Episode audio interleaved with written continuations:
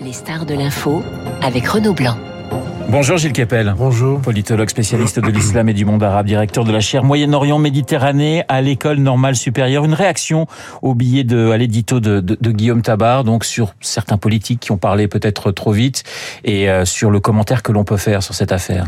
Oui, en effet, moi j'étais dans ce cas euh, hier parce que j'ai été très sollicité par la presse qui a immédiatement euh, vu un attentat de, de Daesh, on parlera tout à l'heure. Il s'est avéré que ça n'était pas le cas.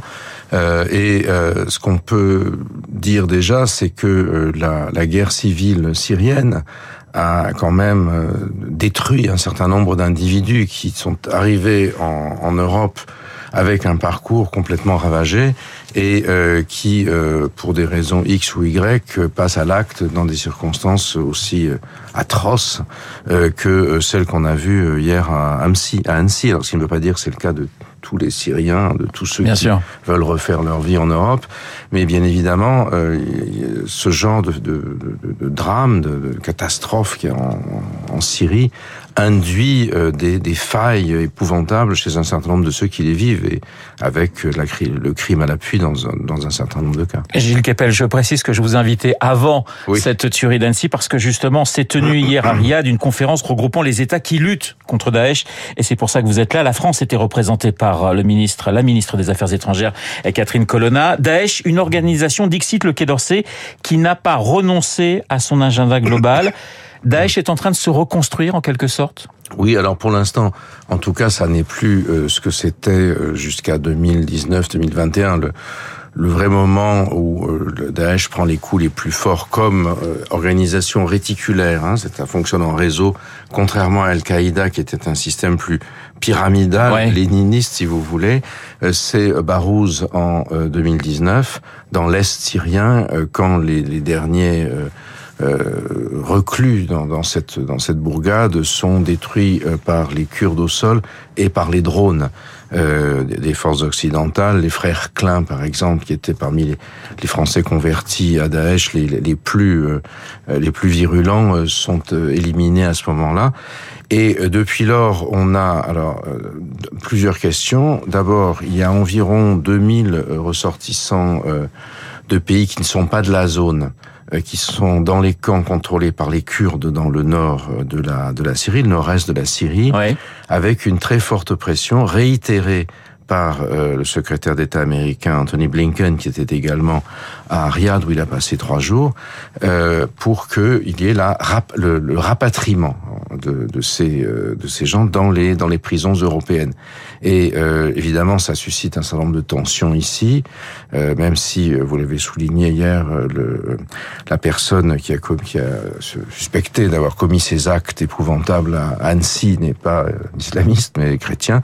le, néanmoins, ça, suscite, tout ça suscite dans l'opinion des refus. Qu'est-ce ouais. que ces gens qui ont voulu nous tuer Pourquoi les le système judiciaire et pénitentiaire a, a beaucoup euh, travaillé sur ces questions et aujourd'hui notre notre appareil pénitentiaire est beaucoup mieux armé euh, pour pour traiter ce ce type de, de choses alors qu'autrefois vous mettiez un détenu de Daesh en prison et il convertissait la moitié des droits communs ou autre. Ça c'est ça ça s'est beaucoup amélioré dans le système. Le journal britannique The Economist estime entre 6 000 et 10 000 le nombre de, de combattants de, de Daesh aujourd'hui? Est-ce que ce sont des chiffres qui vous semblent plausibles? Ça dépend où on se situe, parce que vous avez à l'intérieur de, de la Syrie et de l'Irak, c'est dans la zone désertique où Daesh avait établi ses, ses points de force, vous avez un certain nombre de, de tribus arabes qui euh, refusent la domination kurde, par exemple au nord-est syrien,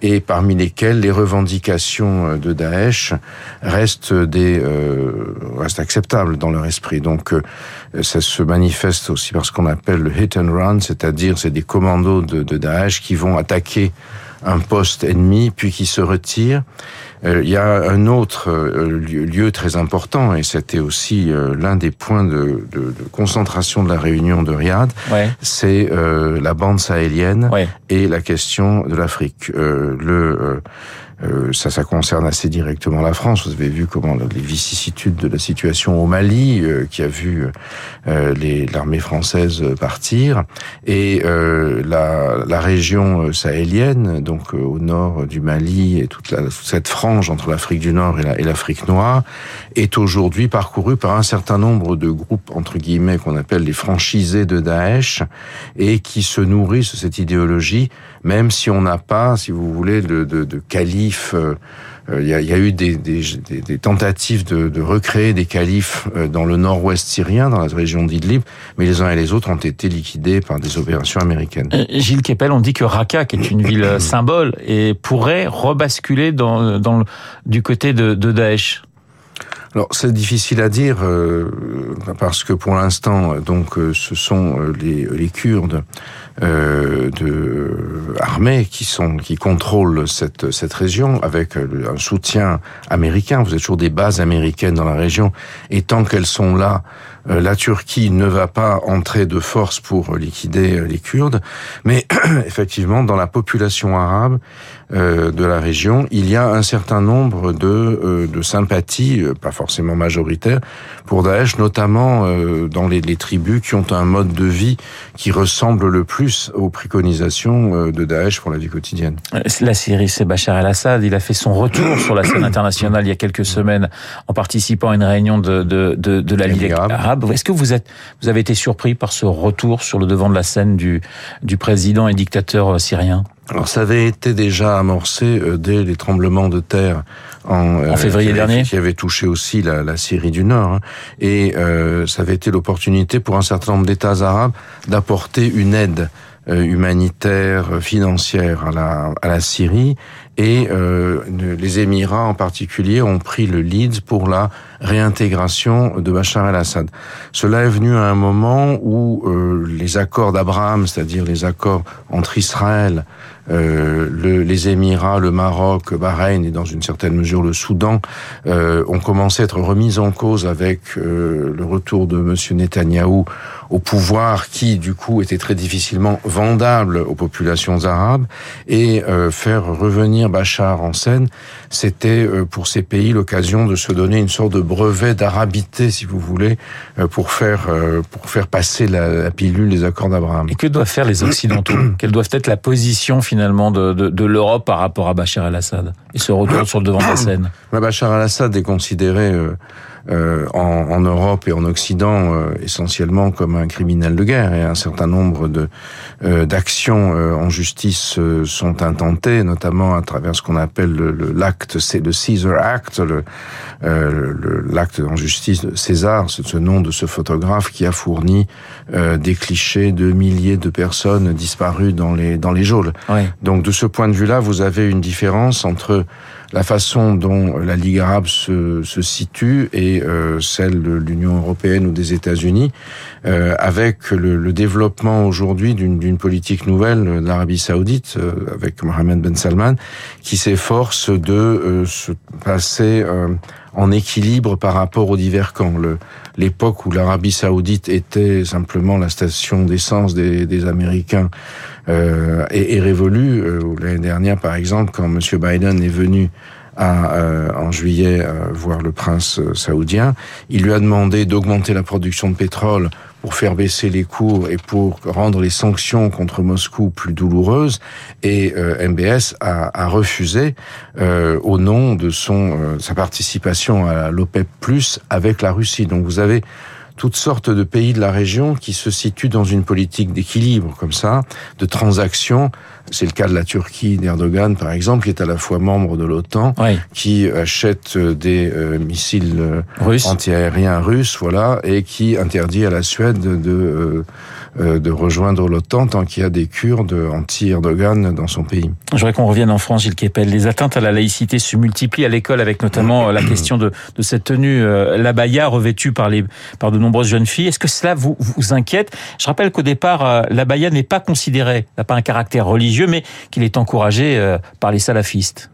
Oui, alors c'est un peu le, la tentative de, disons, de, de, de tourner euh, la, euh, la, loi qui est issue euh, des réunions de la commission Stasi en, en, 2003, à laquelle je participais du reste, et qui, qui ont pour objectif de mettre la pression sur sur les établissements pour favoriser l'expression de cette revendication euh, d'identité communautaire euh, qui est poussée par euh, les, euh, les agents d'influence de la mouvance salafiste, d'un certain nombre d'islamistes, etc., mais qui aujourd'hui, il faut le dire, trouvent un certain écho dans le paysage politique français, puisque vous avez vu, par exemple, Madame Panot, euh, le, qui est chef de file des de députés de la France Insoumise ouais. à l'Assemblée, euh, s'est insurgé contre ceux qui critiquait le port de la Baïa en disant que c'était de l'islamophobie, etc. Puisque finalement aujourd'hui, euh, vous avez un